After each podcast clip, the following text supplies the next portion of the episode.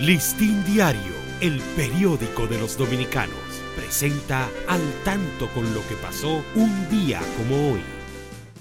20 de enero de 1920 nace Federico Fellini, cineasta italiano, educado en un colegio católico. Manifestó desde niño un enorme interés por el circo que le llevó una vez a dejar el hogar.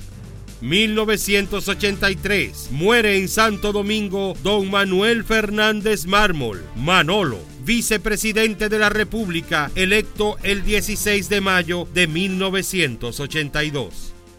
Listín Diario, el periódico de los dominicanos, presentó al tanto con lo que pasó un día como hoy.